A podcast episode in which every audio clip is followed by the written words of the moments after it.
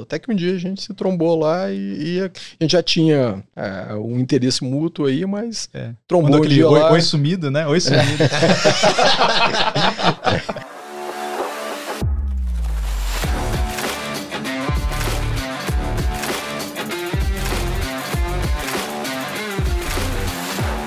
Sejam muito bem-vindos a mais um episódio do Open Talks, o seu novo podcast favorito, ó. Já tô achando que é, né? Gostei. Que eu faço aqui junto com os meus amigos Guilherme Barreiro É nóis. e Rafa Marangoni. Um salve pra todos aí. Boa. E hoje, cara, convidado ilustríssimo aqui da minha terra natal, meu Ei. conterrâneo, né? Luiz Dosso, Uau. fundador da Dextra, hoje diretor na CIT. Obrigado, viu, Dosso, por ter aceitado aí o nosso convite. E eu que agradeço, Thiago.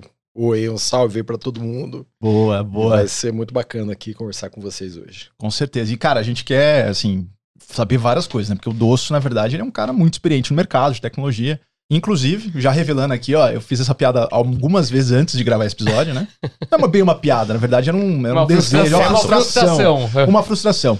Cara, eu comecei minha carreira como desenvolvedor PHP. Pouca gente sabe disso. Cara, tinha uma empresa que era referência num curso de PHP em Campinas. Eu sonhava em fazer. Só que infelizmente estava longe das minhas mãos, eu não tinha condições financeiras para fazê-lo, né? Eram os cursos de PHP da Dextra, né, meu? É, E aí eu vou querer saber um pouco, né? Como que foi isso daí? Né? A Dextra, em um momento ali, teve cursos, né? Mas a gente vai chegar lá, né? A gente vai chegar lá. Antes disso, Dosso, é, a gente queria conhecer um pouco você, né? Da onde você é, de repente, enfim, como que você chegou na área de tecnologia. Conta um pouquinho aí da sua história. Legal, legal, obrigado.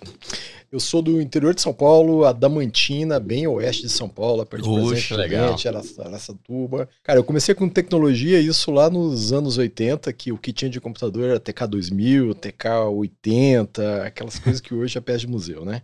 E, e um amigo meu ganhou um, um TK alguma coisa, não lembro exato que, qual era, e eu aprendi Basic com ele. Que legal. E, e curti pra caramba. Falei, porra, cara, esse negócio aqui é bacana, né? Dá pra fazer uns negócios legais com linguagem de programação. Era, era tosco pelo que a gente tem hoje aqui, mas já dava pra fazer muita coisa bacana. Aí eu falei, porra, vou prestar esse negócio no vestibular, ciência da computação. Você era adolescente nessa época aí. É, tinha 15 anos. Ah, e, e outra coisa, eu aprendi, gostei, e aí tinha, uma, tinha umas escolinhas de, de informática na cidade e eles me chamaram pra dar aula. Isso em, em Adamantina. Em Adamantina. Isso em, cara, 85, por aí, assim, muito tempo atrás. e, e eu lembro que, porra, ganhei uma grana com isso, que não é grana, né? Pelo menos pra mim, naquela Pra um época, em 15 anos, né? Adamantina, é- era, uma, era uma bela grana. E, e foi legal. Eu falei, pô, tá aí o negócio que eu curti fazer, que parece que tem um, um mercado de trabalho. Dá né? dinheiro. Dá dinheiro. aí, aí de lá eu, eu fui no colegial, comecei a estudar e, e para ser vestibular eu passei no Unicamp, engenharia de computação. Cara, Cara, não, não, peraí, peraí, É peraí. assim, Dá um é- pause ele aí. conta com uma simplicidade. Não, eu prestei vestibular, Fui passei na ali, Unicamp. fiz fui o ali, vestibular. Passei no Unicamp. Cara, eu não consegui nem passar na porta na da Unicamp. da Unicamp.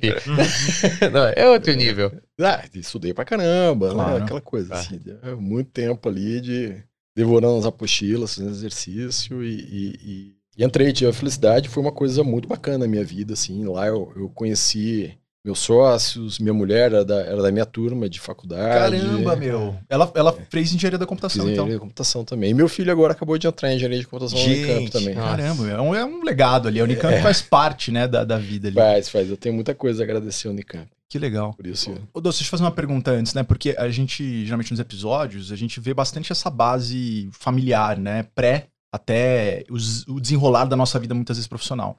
Como que era a sua família, assim, com a questão de estudo? Era uma família. Você tinha ali o seu pai, Legal. sua mãe, você tinha exemplos nesse sentido?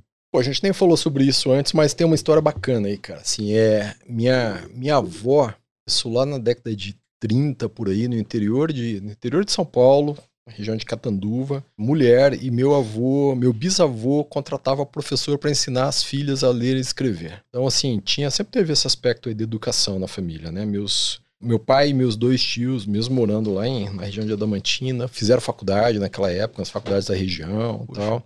E sempre foi uma coisa importante, assim, é, é estudar como caminho aí para ser uma pessoa melhor aí. né? Sim. Então, meus irmãos também, todos eles aí. Um é, um- eu tenho um irmão, uma irmã do meio, eu sou mais velho, uma irmã do meio que é dentista, E um irmão, que a Vivian é dentista, e o irmão que é o Ricardo, que é advogado. Tudo Unicamp também? Não, a, a, a Vivian estudou em Marília, na Unimar, e meu irmão na Unesp, a advocacia. Ninguém que se legal. formou mal, né, cara? É, É, fantástico, família inteligente. E, e vocês estudaram em escolas públicas, assim? Ou na, na época tinha algum tipo de escola que tinha um ensino melhor ali na cidade? Cara, é, até a oitava série, na época a oitava série, né? É, era, foi escola pública. Sim. Aí depois, no segundo grau, tinha Colégio Objetivo Adamantina, era Ah, a melhor escola legal. lá que tinha na, na Que bom. cidade. Pra Então, até te foi- preparar ali pra aquele momento de vestibular, né? que é É, difícil, né? É, exatamente. Aí você tem que estar no, no jeitão do vestibular É. aí, né? Legal. Mas você vem pra Campinas por conta do, Por conta do vestibular? Sua família ficou em Adamantina? Continua lá até hoje. Hum, entendi. Olha só. Lá até hoje. É, meu irmão mudou para Ribeirão Preto depois, tem um escritório de advocacia lá. Mas minha irmã e meus pais continuam em Adamantina. Que legal. E aí você chegou na Unicamp, né? Jovem ali. Você veio sozinho? Alguém- Sozinho, sozinho. sozinho. Foi morar em República? Ou... Fui morar em República. Aquela Aquela- zona? Barão Geraldo É. ali, né? Barão Geraldo e tal. É, Aquela é, zona, né? É, Você imagina bom, é. monte- Olha, esses dias, é, só contar uma curiosidade, esses dias eu tava passando em Barão Geraldo ali, né? É. Tem alguns restaurantes ali, eu passei na frente de uma República, tinha um carrinho de supermercado na frente da República. Então, assim, né, realmente, É bem é, República. é bem cara de República, né? É. Tudo grafitado, né? E é engraçado que tinha um cachorro na frente, aí eu parei e falei, "Ó, você tem um cachorrinho da República? É, chama Jefferson, né? é muito cara de República, né? Esse tipo de história. É isso E aí. como que foi, assim, esse período estudantil? Cara, muito bom, viu? Assim, foi um período muito bem vivido, assim, que é, fiz grandes amigos nessa época de, pô, estudar, ralar pra caramba, é um curso que exige muito, assim, eu tive que, que estudar aí pra pra passar lá e passar, às vezes, sofrido nas matérias, mas por outro lado também aproveitar muito a vida universitária, muitas festas, isso a Unicamp na época tinha... Work hard, Não, play hard, né? É. Não sei, você, você, você- você não tem cara de ser tanta festa assim? De ser tão? De ser tão festeiro? Ah, já fui, né? Agora eu tô velho. Todo mundo fez um pouco um dia, cara. Não adianta falar que não. Todo mundo um dia festou. E na época a Unicamp tinha festa dentro do campus. Então era. Olha. Você saía da aula, às vezes estava começando uma festa às 4 horas da tarde, era muito Ah, bacana. legal, e, legal. e ali conviver no campus, né? Quem é, a Unicamp tem uma característica diferente, né? Hum, ela é separada da cidade, para quem não conhece Campinas, ela fica no Uhum. bairro fora. E você tem aula integral, então você chega lá de manhã, 8 horas da manhã, almoça no bandejão, vai para a faculdade de educação física, muitas vezes fazer um esporte, tem aula à tarde, vai estudar na biblioteca, às vezes emenda com uma festa à noite, na própria Unicamp na época. Então você volta para casa às 11 da noite, você chegou às 8 e tá lá convivendo com as pessoas. Então isso dá um convívio muito grande com os colegas de curso, né? Que você acaba criando vínculos muito fortes, muita gente fora também, né? Que não tem família, nada, então, pô, você cria uma rede de, de apoio ali, de relacionamento muito bacana. Que legal, Que legal. que legal. Então, E aí foram cinco anos. cinco anos, cinco anos aí, pega o canudo, aquele alívio, né? Você daí fala, pô, encarar o mercado de trabalho. No final eu já fazia estágio e, e depois arrumei um emprego, vim para São Paulo trabalhar com, com banco de dados Oracle, que era uma coisa novidade na época, banco de dados relacional tal. E eu comecei a trabalhar como DBA. tá? Eu era administrador de banco de dados. Aí fiquei uns quatro anos trabalhando só como DBA. Aí um amigo meu que da, do- da minha turma de faculdade estava numa consultoria aqui em São Paulo e me chamou para vir trabalhar com essa consultoria. Era uma consultoria de tecnologia que fazia vários projetos bacanas, assim, ó. O projeto Virtua, que depois virou a, a Claro Legal. Internet, aí foi essa consultoria que eu trabalhava aqui Que legal. que montou e várias outras coisas muito legais, assim, né? Vários projetos com Telecom na época, que tinha acaba- acabado de privatizar. Então era, e era uma atuação de consultoria bem variada mesmo, assim, que deu... Mas mais infra mesmo. Mais infraestrutura ou desenvolvia também? Não, desenvolvia não, mas implantava grandes sistemas. Por exemplo, eu participei da implantação de sistemas de billing para Embratel, para NET, Hum, legal. para várias empresas aí de Atrium Telecom. Assim, ela tinha uma presença muito forte em telecom, né? Hum. E, e- e nisso, assim, pô, foi muito legal. Morei oito anos aqui em São Paulo, até que estava contando para vocês antes, né? Lá por 2001, 2002 começou aconteceu várias coisas ruins na, na economia, né? O, o- teve o World Trade Center, o ataque às torres lá nos Estados Unidos, teve o fim da- das- dos investimentos de universalização de telecom, que reduziu muito a atividade desse mercado, e o dólar chegou a bater em 4, isso lá em 2001, 2002, pouca gente lembra disso, né? Uhum. E, então a economia parou. E a gente, tava eu, o Eduardo, que trabalhava comigo também, meu veterano de faculdade, e o Bill, que, que um dia o Eduardo chegou e falou: pô, vamos, vamos é, retomar a Dextra por que retomar, né? O Eduardo tinha fundado a Dextra em, em 95, na época para trabalhar com infraestrutura de redes, redes IPs, tal, que era uma novidade ainda, né? Uhum. Mas depois ele meio que ela ficou fechada, ele foi trabalhar na consultoria também, mas ficou o registro de domínio e ficou o CNPJ. E eu falei, ah, vamos retomar a Dex, a gente já tem essas coisas prontas aí, a gente, o nosso foco vai ser é, é, trabalhar com, com open source, tecnologias open source para o mundo corporativo, né? Que estava surgindo na época o Linux, estava surgindo Java, PHP, que o Thiago Sim, brincou sim, ali no PHP, começo. é. E outras coisas bem bacanas que já tinham um nível de qualidade que dava para usar no mundo corporativo. Acho É. que vários de vocês devem ter passado por isso, né? É época, verdade. né? E, e o nosso foco era, a gente quer ser uma empresa de desenvolvimento de software, basicamente, com em cima de tecnologias open source. tá? No começo a gente fazia outras coisas, a gente tinha essa linha de serviço de treinamento. Eu vou arrumar uma apostila antiga aí. Já Vou mandar dele. Assinada. Mas você né? aprende alguma É, coisa. Com dedicatória, eu quero apostila. E, e também uma linha de consultoria em infraestrutura que depois a gente foi abandonando, tá? Aos poucos e focando só em desenvolvimento de software. E uma coisa legal aí da, da, da abertura da Dextra, que a gente abriu em 2002, um dia depois que o Brasil ganhou a Copa do Mundo. Então, Nasceu com sorte já, né? Nasceu e, já. e com ressaca também. Essa é boa. Essa é boa. Que legal. E, e só, só fazendo um parênteses aqui, porque você disse que conheceu a sua esposa na universidade, né? Na da universidade. tua- Como, como que foi esse... Assim, ela não era da consultoria? Você- Vocês se reencontraram depois ou já aconteceu ali na faculdade mesmo? Então, eu vim, eu vim para trabalhar em São Paulo, mas eu continuava com os amigos lá de Campinas, né? Que a Sim. maior parte do pessoal ficou lá. Então eu continuava indo nas festas, churrasco, aniversário, casamento, essas coisas todas. Até que um dia a gente se trombou lá e, e a gente já tinha é, um interesse mútuo aí, mas É. trombou Mandou um dia oi, lá oi sumido, né? Oi sumido. por, por trim, né? Por É, exato. bip, né? Que legal, e, que legal. E aí a gente começou a namorar e, e tá aí até hoje. Que bacana, Legal. que bacana. E aí, assim, contando um pouquinho mais da Dextra, né? Então, é, a fundação foi 2002, então. 2002. Um dia após. A final da Copa A final do da Mundo. Copa do 2 a Mundo, 0 né? contra a Alemanha. Tiago, eu tenho uma pergunta sobre É. isso aí. Nós, como empreendedores, muita gente chega pra nós e fala assim, cara, o cara tá trabalhando numa empresa, tem lá o salário todo mês, a estabilidade, como se diz, né? Mesmo não sendo É. Mesmo não funcionário sendo, público. Exato. E aí tem que dar um pulo, né, cara? Tem que Como dar é um que pulo. foi esse pulo do tipo assim, meu, vou encarar esse troço? Legal, bem boa pergunta essa, Rafa. Assim, a gente nessa consultoria, pô, era uma consultoria que pagava bem, que tinha projetos muito bacanas. Então, se não tivesse tido aquela crise de 2002, não existiria a Dextra como existiu. Provavelmente a gente estaria lá ou em outro lugar. Hum. A, a crise fez a gente empurrar a vaquinha a barranco abaixo, aí, Uhum. como tem aquela história. E, e, e no começo, outra coisa, né? Quando a gente abriu a Dextra, o capital que a gente tinha lá, o capital de giro que a gente tinha era mil- equivalente a mil dólares. Cada um colocou mil reais, três mil reais era mil dólares na época. Pegamos os computadores que a gente tinha, algumas coisas de casa. Começamos uma incubadora de Campinas, a Ciatec. E, e durante algum tempo, cara, a gente não tinha receita. Eu tinha uma receita tão pequena que não, não- pagava salário de ninguém. Uhum. Acho que durante uns seis meses isso aconteceu, até a gente conquistar clientes que começassem a dar algum ganho e ainda assim era um ganho que era menor do que eu ganhava no mercado, né? Claro. Então é, tem um período aí grande de investimento, de aposta e, e, e para isso foi os primeiros clientes, essa é outra, coisa bem bacana assim, né?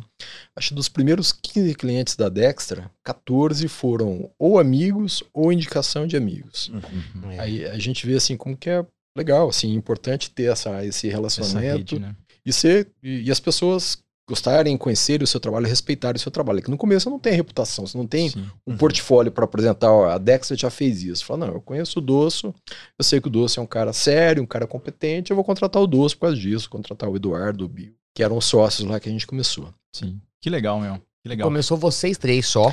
Nós três só. Cara, a gente Uhum. fazia de tudo aí. Assim, na- Desenvolvia, limpava cabo. E vocês são complementares, Dô? Você via complementariedade nos talentos de vocês? Porque isso também é um outro ponto. Quando o cara vai começar, com quem você se junta faz diferença, né? Total, total. Eu Acho assim, algumas coisas sobre isso, assim, né? Que acho que, que sócio, é, é, eu tive muita sorte em ter sócio, tanto o Eduardo como o Bill, assim, pessoas super bacanas, super competentes e, e com perfis complementares, sim. É, é, eu sempre fui mais o cara de vendas, o Bill sempre foi é, o cara futurista que entendia, entende até hoje tecnologia pra caramba e conseguia de- decodificar isso daí, olhar para onde o mercado ia. E o Eduardo com uma capacidade tanto aí de, de tecnologia como de organizar conta, financeiro, Legal. tá? Sim, um cara com uma relação também muito boa aí com clientes. Então a gente juntava isso daí e conseguiu ter uma, uma complementaridade muito grande. E depois conseguiu atrair muita gente boa, né? Que é um outro aspecto. né, Que eu olhando para trás eu falo, pô, como é que a gente conseguiu trazer gente assim tão competente, dando numa salinha que era um pouco maior que, que isso daqui, a empresa toda, sem muito assim, sem nada muito concreto, né? Assim, mais uma visão de futuro que a gente acreditava e, e quem a gente era, né? E tem gente que tá com, com, a, com a gente até hoje, Caramba. naquela época, Mais de 20 É. anos, né? Mais de 20 anos. Que legal. Isso, é tão raro hoje em Cara, dia, né? Você ter é- pessoas desde é. a fundação. E, e que, que momento. eh, 2002 começou, né, Dosso? Quando que a Dexter você falou assim, poxa, agora.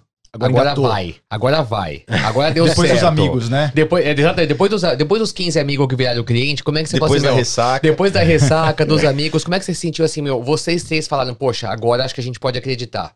Vai dar Ah, certo. cara, acho que foram alguns, alguns anos, viu? Assim, eu não me lembro exatamente esse clique, assim, é, de agora vai, mas até você ganhar uma atração, assim, deixa eu ver, uns, uns três anos aí. Bastante tempo. E você É. vê como. Não é, não é, Não do é dia pra fácil. noite, né? Não é do dia pra noite que as coisas acontecem, né? Cara, tem um livro muito bacana, assim, que da- daquele Collins, que é Good to Great, que é.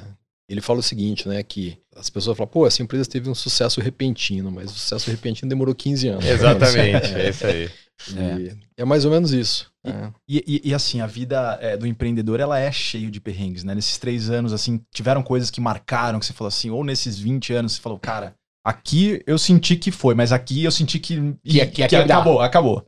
Teve alguma É, coisa que, teve, você, teve. que você pode falar, que você, alguma história que você queira compartilhar? Teve, teve coisas bem legais, sim, sim, desde isso que eu falei dos amigos, de pô, um que trouxe lá um projeto que pra gente era, pô, era um faturamento gigante e quase a gente não pegou porque a, a diretora dele pediu o balanço da empresa e o balanço era uma empresa que acabou de abrir, né? Então, não tem é, nada, né? Gente, Esse é um Ela grande desafio pra muita gente. É, ainda, é, né? e ela falou pra ele, falou, essa empresa aqui vai fechar, olha o balanço dela, né? E, e ele falou, não, confia aqui, eu conheço os caras, né? E, e aí foi, depois, estando na incubadora, isso foi uma coisa legal, assim, né? A incubadora, além de resolver um pouco da vida sua, da- das coisas de cafezinho, contas, limpeza, teve um outro aspecto muito bacana, que eles recebiam missões de outras empresas, e na época era comum isso, e a gente conseguiu o principal cliente, tá, que por alguns anos foi o principal cliente numa, numa missão dessa que visitou a gente. Que legal. É, era uma empresa de telecom, tá? E, e, e aí eles, a gente já tinha uma experiência muito boa nisso pela consultoria anterior, e, e a gente conseguiu pegar vários projetos, ficou durante uns cinco anos como o principal cliente nosso. Então isso Que deu legal. um, um boom enorme. Eu lembro que o primeiro projeto, isso lá em 2003, assim, eles falaram, pô, a gente tem um projeto para vocês de 500 mil reais. Tava eu e o Eduardo, assim, né? A gente segurou. Segurou, assim, né? Pra não, não, não, Pra não não chorar, né? né? Pra- Ah, tipo, normal, né? Ganho É, faço isso todo dia. Todo dia eu fecho o contrato de 500 mil. É, e aí depois a gente falou, caramba, meu, pô, você escutou a mesma coisa, 500 mil. então, isso daí foi um marco muito legal. Que legal. O dia Que seguinte legal, foi de cara. ressaca também. Exatamente. Cara, isso é muito vê- legal. Esse sentimento, cara, de você. É. Eu lem- você falando, me lembrei assim, cara, quando você fala, dá aquele soquinho assim, né? Tipo, Aquele aquele high five embaixo eu da tenho- mesa, assim, né? Eu tenho, uma, eu tenho uma história muito engraçada, cara. Eu vou compartilhar que, que eu não sei que episódio que eu conseguiria compartilhar essa história, né? Mas eu lembro logo no começo da Cúmulos, a gente tava negociando com um cliente, um dos primeiros clientes, cara. Inclusive no escritório, eram quatro caras que tinham no escritório.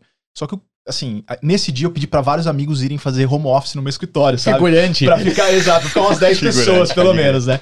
Aí, beleza, tinha 10 pessoas, o cara foi lá e tal, gostou. Ele voltou pra cidade dele, né, em Minas, é um cliente de, de- de Minas Gerais. E aí, no dia seguinte, o financeiro, ele recebeu um e-mail.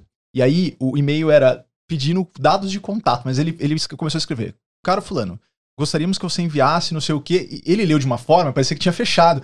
Cara, a gente pulou na sala, quase derrubou tudo.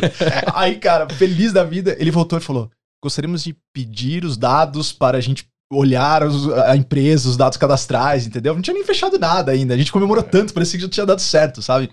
E é isso mesmo, cara. É uma alegria, assim, é um sentimento de, de conquista, né? De construção muito legal. E e só um ponto, cara, que eu acho que você trouxe da Ciatec super importante, né? Da importância do fomentar empreendedorismo, né? É. Que ano 2002, Ciatec. 2002, Hoje É. a gente tem bastante, mas ainda tá longe do que a gente precisa Uhum. ter É. de incubadora para poder fomentar Exato. mais Tem- empreendedores. Tem né, mais cara? alguma empresa que é mais conhecida, assim, que saiu da Ciatec, que você se lembra? Porque assim, a gente, a gente até tava brincando um pouco de empresas Você de é famosa, né, cara? Não, é super famosa, mas assim, até pro Dosso trazer essa visão, além da Dextra, quem mais, assim, que você Olha, viu saindo de lá? Quem eu sei que saiu de lá e todo mundo conhece hoje é, é a Móvel, que A na época ela, ela é dona do iFood, né? Intraweb, iFood. é dona do iFood, é dona da Simpla de várias outras empresas. Eles são de um. Eles nasceram um pouco antes que a gente. Quando a gente entrou, eles tinham acabado de sair.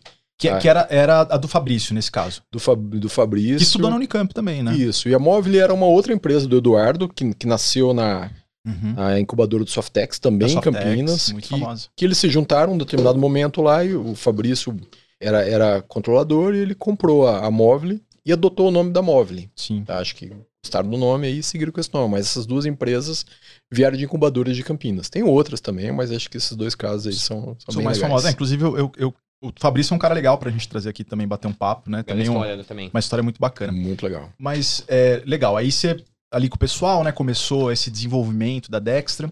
E assim, teve um momento que a Dextra parou de vender curso, né? Focou ali só em software. Como que foi essa mudança? E que momento que deu realmente o clique e falar, cara, vamos olhar pra isso aqui, ó, pra desenvolvimento. Porque pouca gente sabe, mas a Dextra foi uma das principais empresas aqui do Brasil focado em experiência de usuário, em usabilidade. Uhum. É. Realmente uma pegada muito mais Temas de... que hoje são normais, mas Exato. Mas na época não eram. É, isso foi assim, a gente tinha uma visão muito clara, que o futuro da Dextra era desenvolvimento de software, né, corporativo aí.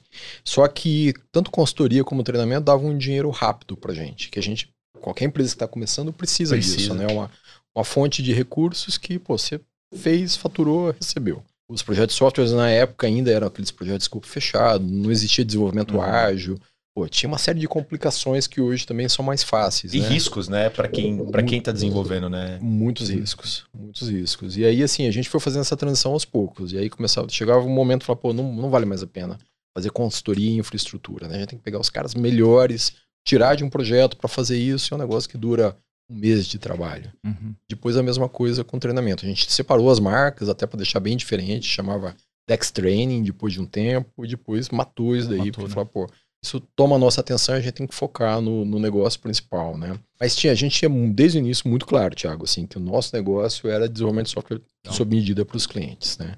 Depois a gente foi, foi trazendo novas tecnologias, a Dexa foi pioneira no Brasil em trazer o ágil. Em 2008 a gente já tinha projeto ágil rodando, entregando. Uhum. Então essa foi uma marca aí bem, bem importante pra gente E também. tinham certificações também de desenvolvimento, né? Que eu me lembre. Tínhamos, durante um tempo a gente teve isso sim. O mercado na época é, é CMMI, essas coisas, Nossa, né? é Ele via- verdade. CMMI não, a gente não com isso daí não, mas a gente teve outros Red Hat, Oracle, algumas coisas que a gente na época Legal. seguiu, tinha uma, uma certificação Linux, que eu nem me lembro mais o nome, mas que a gente tinha também. Root. Root. É Root, hein? Sei lá. É Pode ser, ó, o- Eu tinha. LPI. Eu tinha. LPI, é, LPI, é, LPI. Legal, legal. LPI. Tinha que É, estudar, o Root. LPI Que legal. foi a minha, meu início, cara. Cara, eu tenho uma. Posso fazer uma Pode, pergunta aqui, lógico. Tiagão? Assim, Cara, que- é, eu, eu comecei, cara, assim, vou contar aqui um, um ponto que é onde eu vou, vai chegar na minha pergunta. Meu sonho, quando eu comecei a trabalhar com tecnologia, era aprender Exchange. Exchange Microsoft. Exatamente, cara. Servidor de e-mail, ó. Porra, servidor de e-mail e Que tal. sonho, hein? É, era assim, cara. E aí, eu não, enfim, não tinha dinheiro pros cursos e tal. E eu fui na Santa Ifigênia, aqui em São Paulo, quem sabe, sei lá, você comprava os CDs que instalavam esses troços na, onde você quisesse. Aí fui lá, comprei o CD do Exchange, cheguei em casa, não rodava na minha máquina. Não rodava. Tipo, a minha máquina não tinha memória suficiente e tal. Ah, e tá. aí, falei, cara, eu, que- eu tenho que aprender um servidor de e-mail. E aí eu fui pro postfix, pro send e-mail, eu caí no software livre. E aí me apaixonei por Linux, tirei todas as LPIs e parará, ajudava a evoluir a LPI, né? Quando eles tinham, lançaram a 2, depois lançaram a 3, eu fui piloto e tal, e várias coisas. Cara, mas uma coisa que eu sentia muito naquela época, Doce, era assim, de alguma forma a gente tava fora do mainstream.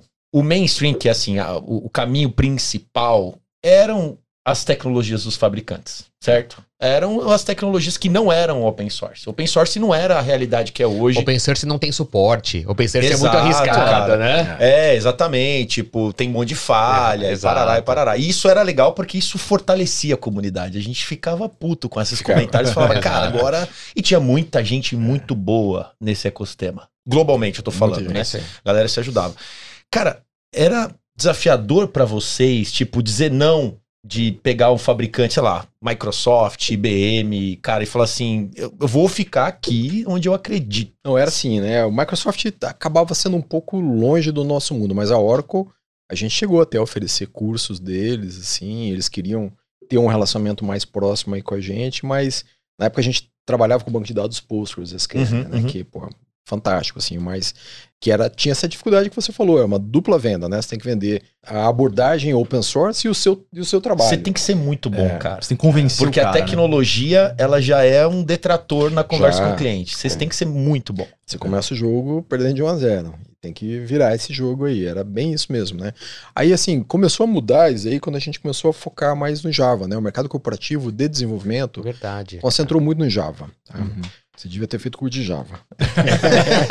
Ainda dá tempo. É, ainda dá. outro- É, e, e- e aí, assim, a infraestrutura pro, pro, pro Java já era open source e era meio padrão corporativo. É, então, pra Tomcat, gente. J-Boss, Apache, é isso aí. pô, tô entre, entre os meus É, aqui. É isso aí. É isso aí. E-. Eu comecei nisso, Dosso. Eu comecei a Solaris com o J-Boss as porra. Ele trabalhava junto nisso aí, cara. É, Então é aí, aí, pô, o cliente já não queria mais saber. Ele, ah, é Java, é Java. Então, beleza. Aí o resto por trás tava Ok. embaixo do capô ali, não tinha muito mais Deixa comigo que eu cuido, né? Que era o que vocês faziam. Exatamente. Aí a gente conseguiu escalar para coisas bem bacanas. E- essa era uma estratégia, uma pergunta aqui. É, Já era uma estratégia de fazer uma venda casada ou não? Mais uma vez, né? Uma venda casada no bom sentido, de você, eu ofereço o desenvolvimento de software em Java e, inevitavelmente, eu estou empurrando indiretamente ali o meu trabalho em infraestrutura open source.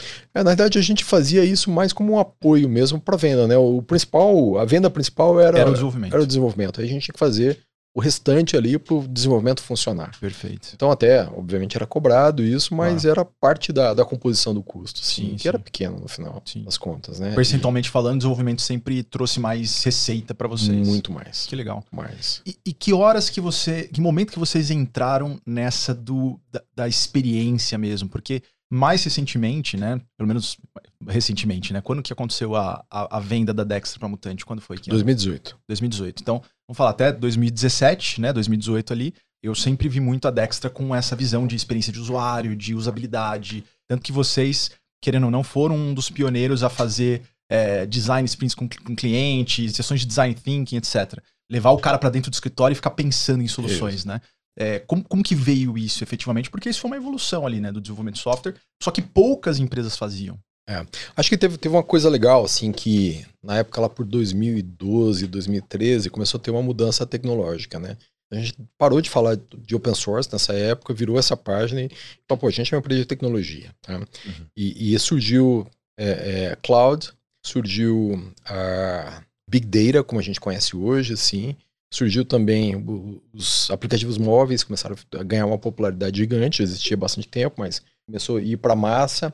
E tudo isso, o, o Gartner tinha um nome na época que era Nexus de Forças, né? Que eram algumas mudanças tecnológicas que causavam o que depois isso virou o que se chamou de digital, né? Ou seja, o celular sendo a principal maneira de se interagir aí com diretamente muitas vezes com seu com, com a empresa que antes eu não conseguia falar com esse cliente, novos modelos de negócio que não existiam antes, a gente falar aí de, de Uber, do próprio iFood que a gente comentou aqui. E isso pra gente, quando a gente falou, pô, peraí, a gente já saca de tudo isso, a gente já tá fazendo isso aqui na Dextra, né?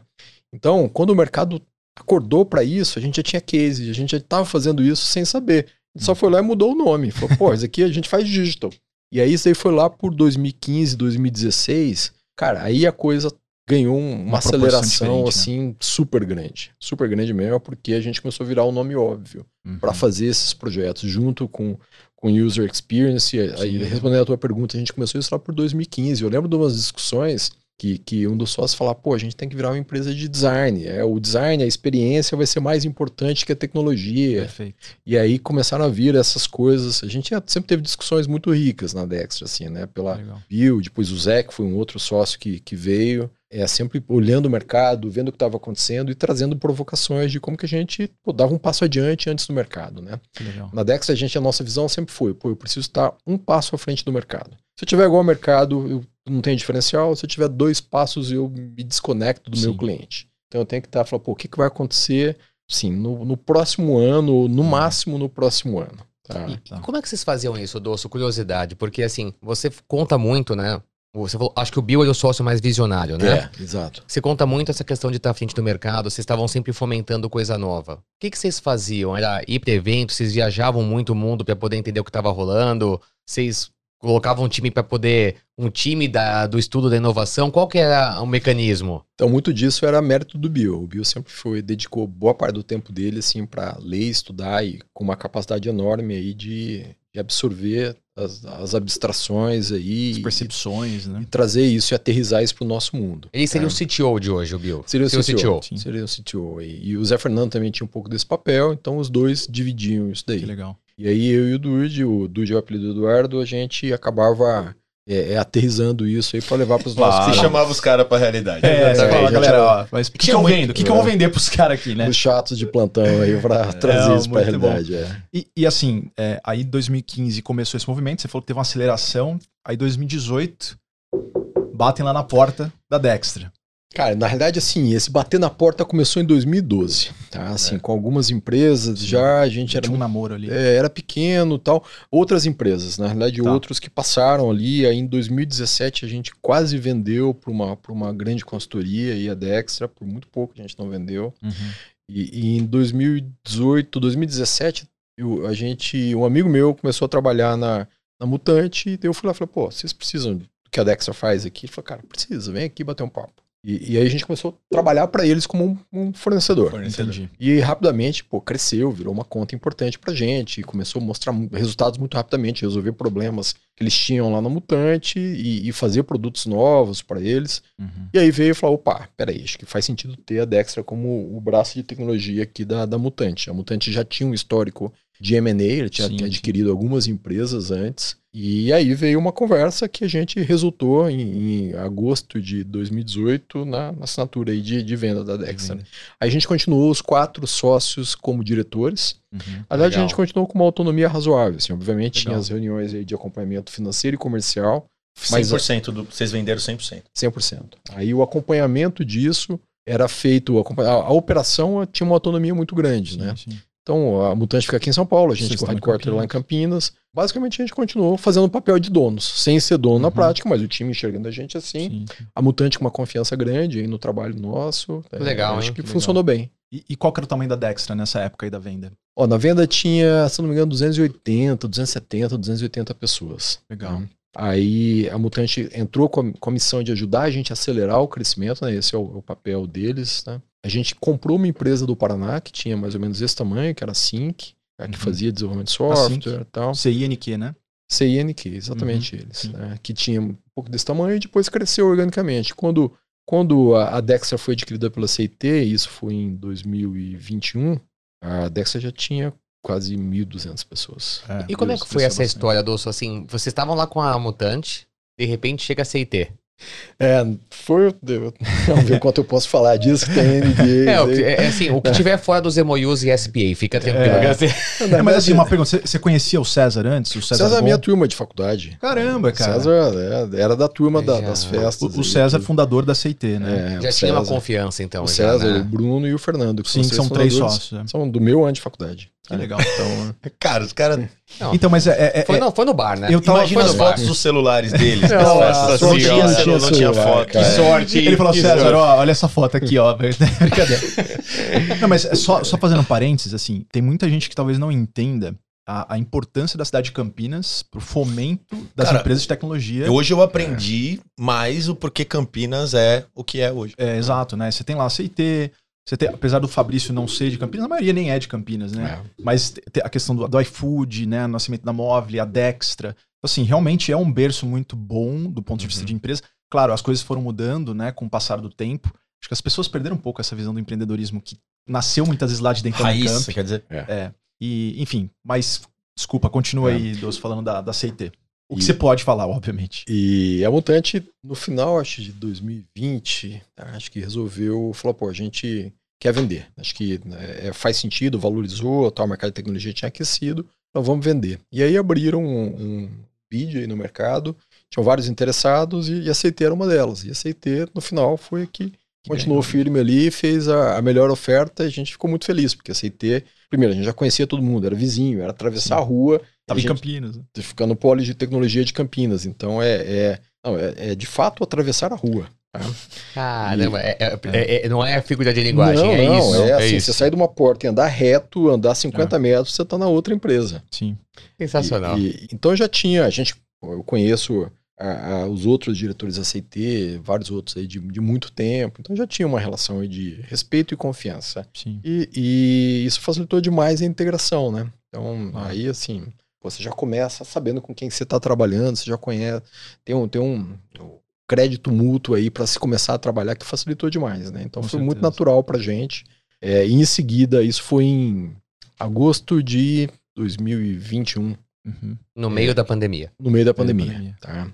E, e, e aí, em novembro de 2021, aceitei abrir o capital na Bolsa de Nova York. Uhum. Tá? Que, pô, tive o, o prazer e a honra de estar lá, de entrar no, dentro da Bolsa de Nova York. Foi aquela festa lá Que de bater o sino e tal. Pô, E no outro dia ressaca de novo, né? no outro dia uma ressaca gigante. Não, não. e- e é como- uma empresa brasileira, cara. É. Desculpa, Tiago. É uma É. empresa brasileira. Abrir capital na Bolsa fora, eu acho que é, é, é motivo da gente se orgulhar sempre, de ter que contar essa história sempre, porque é uma história de, olha só, empresas que vieram de Campinas, que Sim. se somaram, somaram forças, cresceram organicamente. É, e a história da que CT, eles começaram, muito. eles começaram, acho que em- começaram em 95, o César e, e a turma, e começou do zero também. É uma história muito parecida com essa que eu contei, assim, de começar pô, com uma salinha ali, reinvestindo, conseguindo com a qualidade aí conquistar clientes tal, e, e chegar até abrir o capital na bolsa é muito legal. É uma história Muito. fantástica. Muito. A, a, a CIT, por outro lado, tem um ensinamento muito legal da diversificação de clientes, né? Porque a maior parte, até eu acho hoje, não sei se é a maior, mas uma boa parte considerável vem de fora, né? De clientes dos Estados Unidos, por exemplo, né? Esse é outro aspecto muito legal do CT, né? A gente tem lá mais de 50% da receita vem fora do, do Brasil. É. Não, eu Então, aceitei. disso. O maior mercado é Estados Unidos. Tá?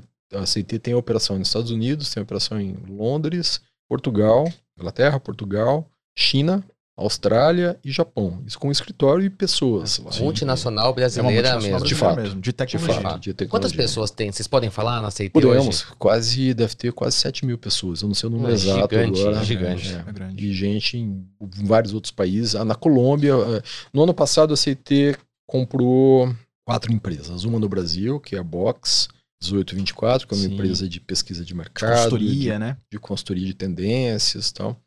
Comprou nos Estados Unidos um- uma Intersol, que é uma empresa de, de tecnologia e desenvolvimento para o mercado financeiro, especializada em mercado financeiro. Na Austrália, comprou uma empresa e na Inglaterra outra. E essa Legal. empresa da Inglaterra tem um escritório de desenvolvimento em Bogotá, na Colômbia. Então, a CT hoje tem uma operação na Colômbia também. Que legal. E o delivery técnico é sempre do Brasil? Não, é, é a maior parte do Brasil ainda, Rafa, mas é.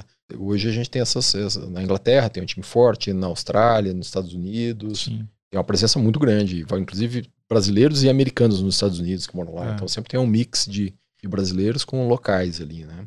Com trabalho remoto tem gente em todos os lugares Uhum, hoje. Né? imagino. Claro. É. Poxa, que legal.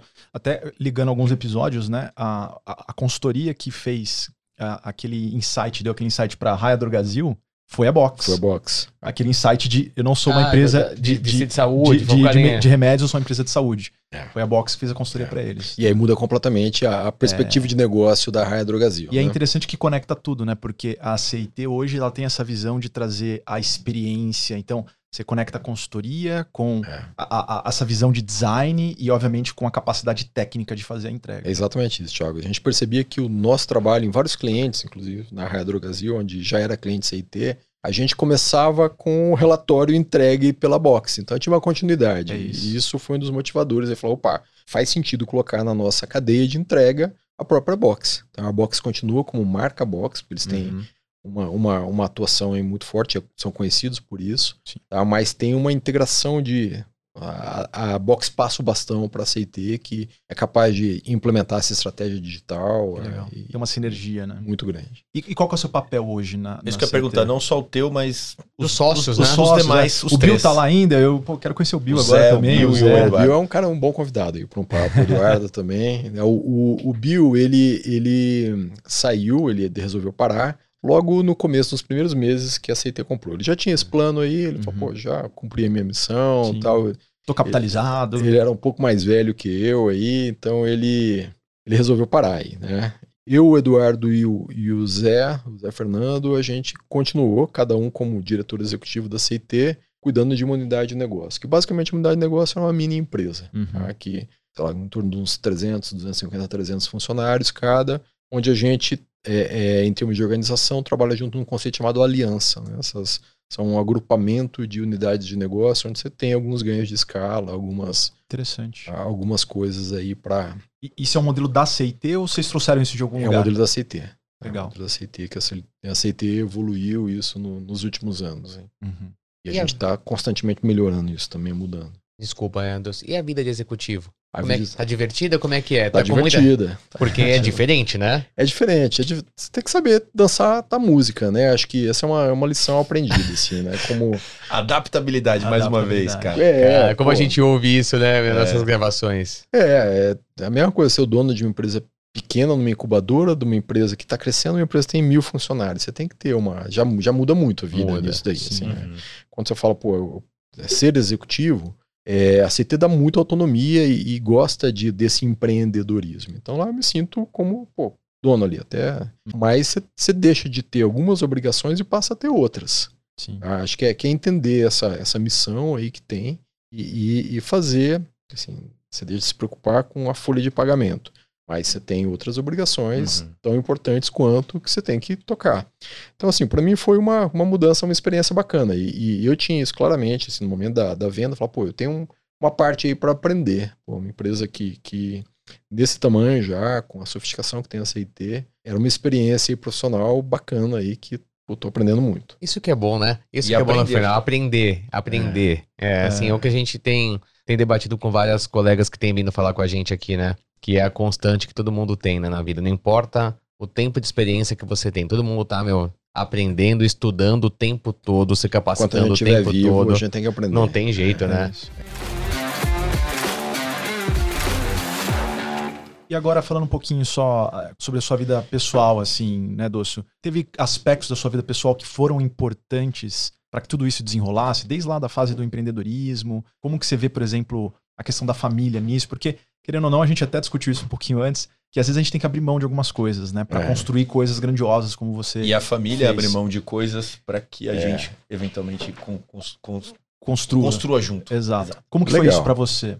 Legal, a gente nem tinha falado disso, mas vocês pegaram um ponto muito bacana. E assim, acho que eu sempre tive muito isso em casa. Minha, minha esposa Elisa, assim, sempre deu um suporte grande. Um dos, um- nasceu meu segundo filho, depois de uns dois anos ela resolveu parar de trabalhar, porque ela queria dar atenção em ser mãe. E era uma época que a Dexa estava lá no comecinho, então não era uma situação de falar, ah, pô, tá. Tá. Foi, foi uma escolha de, de vida ali, né? E isso foi muito legal para os meninos e ao mesmo tempo me deu uma tranquilidade mais, assim, de poder viajar, de poder poder dedicar mais tempo aí. Então, isso para mim sempre foi muito importante, além de, pô, de ser uma interlocução aí, de conversar. Meu irmão, como escritório de advocacia lá desde o começo, ele era o nosso Advogado? assessor jurídico ali. Então, é, então, isso também foi bacana, né? Você ter um advogado que você acha competente e que você Confia. tem você plena confia. confiança. É. Tá? Então, tudo isso foi, foi muito bacana e ajudou demais. tá? Que legal, que legal. E, e tem alguma, alguma coisa que, de repente, você tem algum hobby específico que você acha que também foi importante? Porque a gente também discutiu muito já aqui sobre esses momentos de descompressão, né? Aham. É, Para o executivo é complexo, né? A gente também vive momentos de estresse, dificuldades. É Óbvio que você tinha sócios, né? O, o Rafa aqui foi empreendedor solo, né? Que é uma coisa até... Ah, o, o fase final. É, tem, tem, tem uma, umas dificuldades grandes. É a dureza, ser empreendedor É, solo, cara. hein, cara? É. Eu Não respeito. recomendo para ninguém. É porque assim, se você tem outros sócios, chora três juntos, né? Os É, três lá na mesa abraça, chorando, né? abraça, né? Não vai na mesa do bar e tal, né? O sozinho, cara, vai na cama, né? Sei lá, que, né? que É mulher, cara. É mulher, a mulher, a mulher. Mila tá aqui ouvindo. aí. Como que pra você, de repente, nesses momentos, você tinha algum, algum tipo de hobby, algum tipo de ritual, assim, falar, não, cara, agora eu preciso, sei lá, jogar a bola com meus filhos, eu preciso fazer alguma coisa. Cara, acho que a família sempre foi um, um ponto legal aí, né? De, de contraponto para dar uma, uma é, né? Meu filho, o Felipe, que é o mais velho, nasceu um mês depois de a gente abrir a Dextra. E, e e o Rafael, dois anos depois, né? E além disso, pô, eu gosto de pedalar, gosto de mountain bike. Lá em Campinas Aí, tem um monte de cara, lugar. É dos nossos. É dos falar de bike agora. É. Eu, inclusive, moro pertinho de várias trilhas legais lá, cara. Você É, tem uma pedalei, casa lá pra é. pedalar. Eu ia pra Campinas pedalar na Unicamp, no campus. Ali, ó. Aí. É. Você tem Joaquim Egídio ali, que tem um É, monte de lugar exato, legal. é uma delícia Então, ali. Gosto de fazer isso, assim, eu sempre, sempre pratiquei atividade física, né? Quero.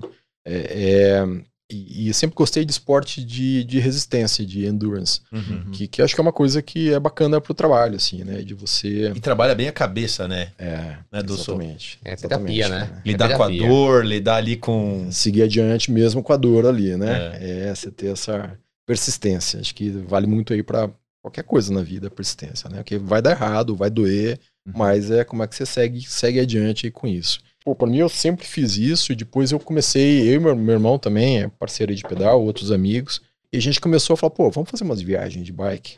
Então Nossa. pegava e falava, pô, legal. Legal. Aí tem a, a primeira que normalmente é um- que você faz é o caminho da fé, né? Que sai daqui de Águas Uhum. da Prata Ah, e vai até Aparecida. Quantos quilômetros? Quantos quilômetros? Dá Ah, 200 isso e qu- dá do 500 quilômetros, né?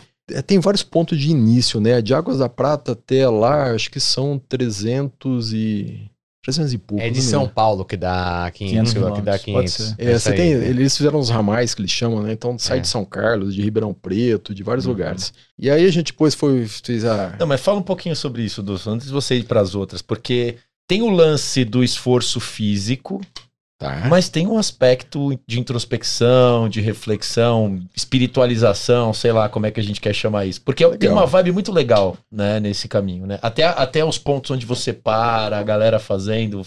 Acho que é uma experiência que, que é única, né? É única. Você também é um ponto bem legal isso, viu? É, é, bike já, já acho que é uma coisa bacana porque é lúdico, né? Bike é um negócio que você consegue. Tem aquela coisa de criança, de andar de bicicleta. Pô, tem hora que você tá pedalando, tem hora que você tá parado e na descida. Você consegue conversar com o seu Sim. parceiro de pedal ali, acaba normalmente do pedal uma cerveja. Então tem um. Tem uma coisa dessa aí de lúdico, né? Quando você viaja de bike aí, Rafa, aí é uma coisa que é, que é muito bacana. Eu falo pra minha mulher, Zé, que é meio que uma terapia, porque você passa às vezes oito horas no dia pedalando. Tá? E, e nesse tempo, muitas vezes você está sozinho, mesmo que você está com um parceiro ali 10 metros de distância, é, você está pensando com as suas ideias. E é aquele pensamento livre que a gente tem de manhã no chuveiro, que vem umas ideias boas, que você consegue Não, é botar aí. as coisas no lugar. E quando você faz isso vários dias seguidos, puta, é fantástico, cara. Você volta assim, mais Renovado. leve. É, você volta pô, cansado, porque especialmente caminho da fé não é brincadeira. Sobe, sobida pra caramba. Quanto de altimetria dá, bicho? Cara, dá 8 mil metros. Nossa, Nossa, e terra. E terra, né, amigão? Terra. Boa parte do caminho é terra, 95% é terra. cara. Gente, Caramba. Então você sobe o Everest, É isso aí. Zero, pra quem, do não, pra do quem não sabe, a altimetria é o quanto de des- De- desnível vertical você tem. Ou seja, é como se subisse verticalmente, Verticalmente, é. 8 quilômetros. Aí você fala, ah, mas tem descida. Mas, cara, mas descida não conta. Dura é a subida. Exatamente. É, Descida passa rápido, Passa né? rápido, é rapidinho. E, e- então, pô, é muito divertido. No caminho, pô, é uma experiência que eu recomendo pra todo mundo aí que esteja bem preparado, né? Porque é, Porque é puxado, né? secou é muito puxado. é, Puxado. mental, é um desafio mental, né? É um desafio Tem mental. alguns amigos que fizeram, alguns que pararam no meio do caminho, alguns que por dor, assadura, não É. suportaram seguir. Então Uhum. é muito, é mental mesmo o negócio, Quantos é dias difícil, foram? Dos... Quatro dias. Quatro dias. é. sem parar. Sem parar, a gente foi. Normalmente a gente vai sem carro de apoio, né? A gente tem um Ford, põe uma Ford na bike, tudo que. Que legal, Essa é outra cara. experiência legal, o minimalismo. Você só leva o que é necessário, porque você sabe que vai ter que carregar morro acima É. aquela coisa que você não precisa. Então só leva o que você precisa. Isso aí vocês iam parando, comprando coisa pra beber, pra comer É, e tal, vai se virando. Cidadezinhas do interior de Minas, é uma parte bucólica aí da Legal viagem, que é bem caramba. legal. Legal. Depois dorme, chega no lugar, arruma uma pousada, dorme, tudo muito simples, muito bacana, assim.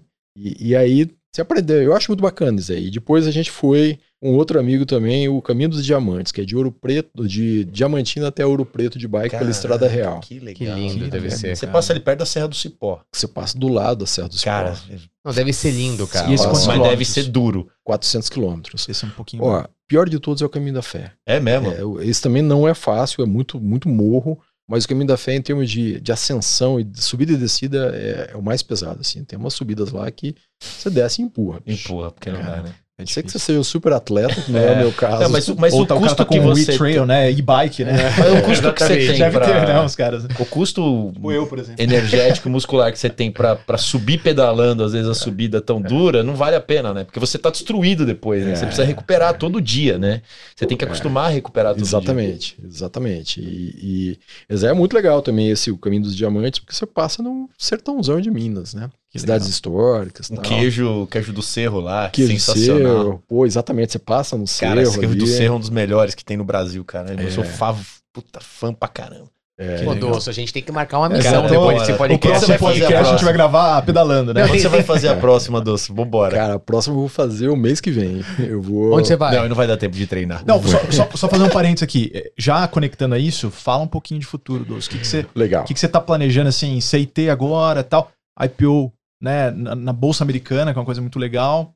E aí, agora? O que, que é o próximo passo do Doço? Então, agora é, era um plano que eu já tinha já bem antes, até antes da, da na época da negociação com a CIT, assim, eu já tinha colocado esse ponto que em algum momento eu queria fazer um ano sabático, tirar um ano sabático, né? Uhum. Então, desde o final do ano passado, já venho conversando isso na CIT e agora esse ano a gente colocou em prática. Então, eu saio por ano sabático, fico 12 meses fora aí e começo fazendo uma viagem de bike na, na Espanha, de mil quilômetros, basicamente, chama Via de la Plata. Vou eu e minha mulher, vou fazer ela sofrer lá na. Caramba. na bike. Ela pedala também? Pedala, né? Eu, É, pedala.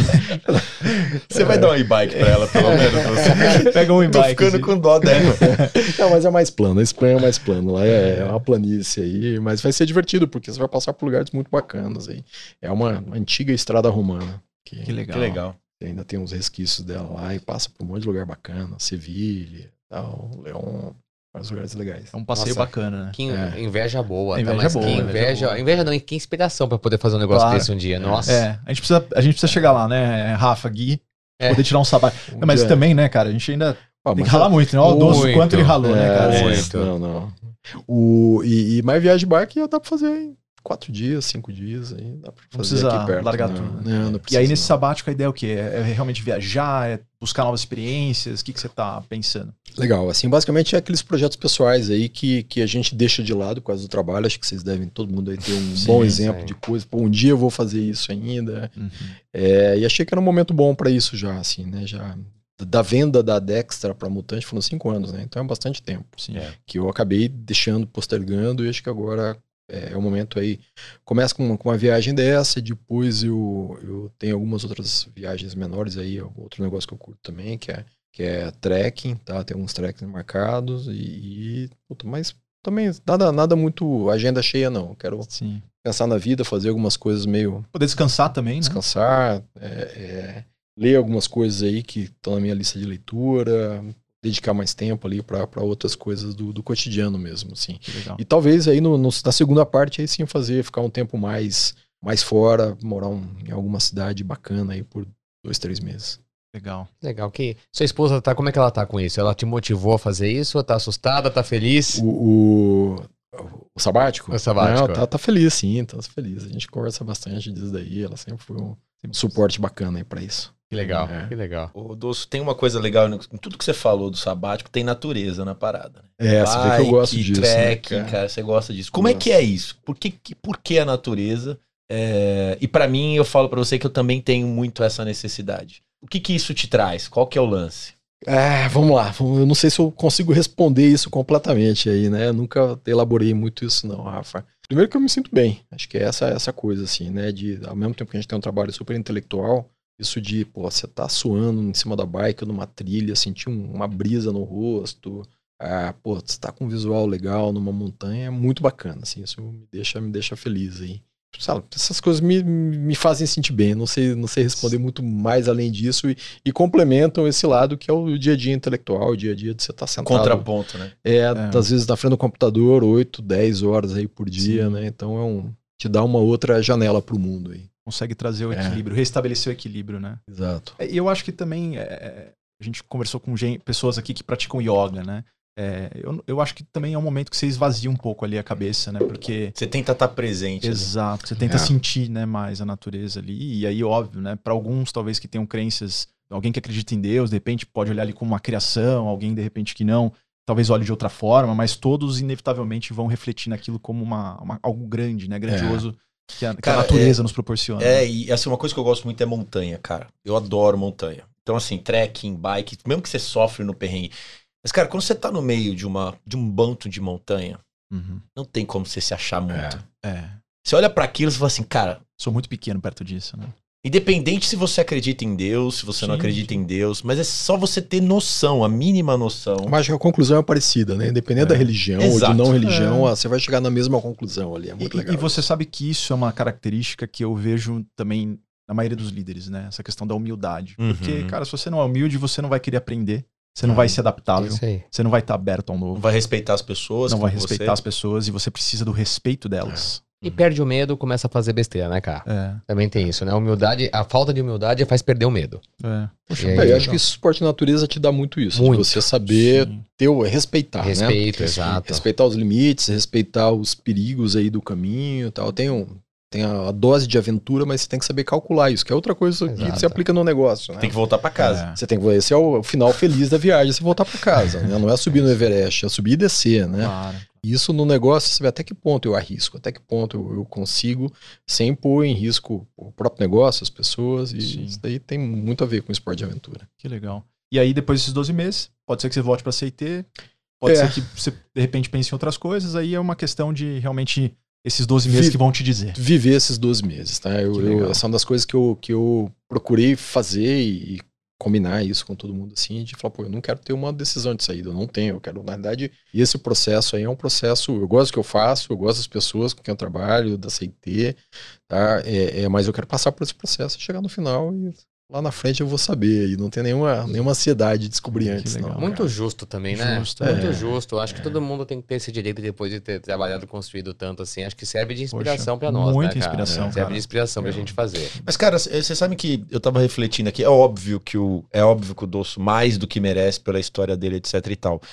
Mas essa é uma experiência que, mesmo quem não tem, eventualmente, a mesma estabilidade financeira, Uhum. hoje não é tão caro fazer Não. isso e pode ser muito importante para outras fases de pessoas mais jovens. Sim. Porque é uma. Às vezes a gente precisa de um tempo, né? É. E eu acho que hoje em dia é mais fácil e tem menos preconceito em falar desse tipo, ah, o cara é vagabundo, não quer trabalhar um ano e tal. Eu acho que isso é uma ferramenta que pode ser muito útil, né? Tem muita gente sofrendo, infeliz, por exemplo, com o que tá fazendo, etc e tal, ou sem saber, botando, muitas vezes o que a gente faz muito é botar a culpa fora, né, cara? É. Botar é, reclamar do chefe, da empresa, etc, etc, etc, etc. E isso é uma, é uma experiência que ela pode ser muito importante de autoconhecimento, É. né? À medida que a gente, óbvio, tem que ter todo um propósito É, e uma é. estratégia. Eu vou sair, eu vou sair um ano pra festejar, né? É, tem que ter um propósito. É. E, e algumas empresas já enxergam isso, né? Exato. Eu lembro da Microsoft, por exemplo, você tem ali até um ano de, de, de unpaid leave, né? Que fala. Não, então, sim, você não remunerado, Exato, né? então uma licença não remunerada. Uhum. É claro que tem muita gente que fica assim, eu vou voltar, não vou ter meu emprego, né? Mas no fim do dia, a maioria das empresas que tem essa maturidade de Volta, isso, volta e tá lá, a vaga. volta e tá lá, né? Ele não vou remunerar mesmo. Então, assim, é um cara que de repente vai ter essa visão. Eu tenho certeza que vai ser muito positivo, né? É, eu acho que é bem esse aspecto que, que você falou, Rafa, assim, é um pouco da, da consequência até da, do ritmo do trabalho que a gente tem, quando a gente fala aí de, de posições de liderança, né? Você vê muito burnout, experiências assim, que o, o- você poder ter um sabático chega, evita chegar nesse ponto, Uhum. te dá um- uma sensação de balanço na vida, de equilíbrio, e que pode permitir assim, que você renove as energias para continuar e mais forte. Oxigena, Até. né? Então acho que é é uma ferramenta que a gente vai usar cada vez mais aí, assim, como você falou, é, não precisa ser 12 meses, não precisa fazer uma coisa super diferentona, mas acho que é achar alguma coisa aí que te faça refletir, pensar, colocar em prática aqueles projetos que você não tinha tempo no dia a dia. Acho que Legal. é algo que a gente tem que pensar como é, um recurso aí super positivo. hein? Que bacana. Poxa, cara, aulas, né? Aulas. Como sempre. Mas, cara, Doce, obrigado de verdade, de coração. Espero que você tenha gostado do papo, né? A gente falou de tanta coisa aqui. Mas, cara, você de fato é um exemplo de empreendedor. Tenho certeza que De ali. pessoa também. De né? pessoa, claro, mas assim, ali, ali na região de Campinas, sem dúvida, assim, acho que todos os empreendedores ali da cidade se espelham muito no Doço, no, no, no- no Carlos da Matera, mas assim, são caras realmente que são, o próprio César, são caras que realmente a gente olha ali e construíram coisas muito bacanas ali, né? Legal, obrigado aí, obrigado pela, pelo espaço, assim, muito bacana, a primeira vez que eu participo de um podcast, então foi, Foi muito foi bem divertido. Melhor que a gente, cara. Isso que eu ia falar, pra quem tava fazendo o primeiro, você foi melhor que mu- muito dos três que estão É. aqui. Vocês ajudaram bastante. Legal. E, e parabéns pela humildade, hein, Dosso? Pela bênção, porque assim, uma história como essa, Sim, sim. humildade É Legal. muito, muito legal de ver. Parabéns, É, viu? é Legal. muito legal. Obrigado, Gui. E quem quiser se conectar contigo, você tem assim algum. Espera uns 12 meses, mas É, passa lógico. Mas você tem o quê? LinkedIn, essas coisas? LinkedIn, assim? LinkedIn, Luiz Doço vai me achar lá. Boa, É, boa, legal. boa. Show de bola. Acho que é isso, Gui. Eu vou deixar você fazer a mensagem final. O Gui, ele é o nosso. Como que eu posso dizer? Finisher. O finisher É o oficial. encerrador de podcast. Vai lá, Gui. Gente, se gostou, curte o nosso vídeo. Se não gostou, curte o nosso vídeo. segue a gente no Spotify, segue a gente no YouTube, põe o sininho pra receber vídeo, conta pros amigos, passa a mensagem pra todo mundo que, meu, cada dia tá melhor, cada vez tá melhor, hein, gente? Não É. pode perder. A gente, tá, me- a, a gente tá melhor, né? A gente tá ficando. É, não, Mais não, ou menos. Não é pelos convidados, é por nós É por mesmo. nós, porque o convidado não. é sempre bom. Sempre bom, é. Mas legal. Muito bom. Doce, mais uma vez, obrigado. Tamo Pessoal, junto. até a próxima. Valeu, Até. gente. Valeu. Tchau, tchau.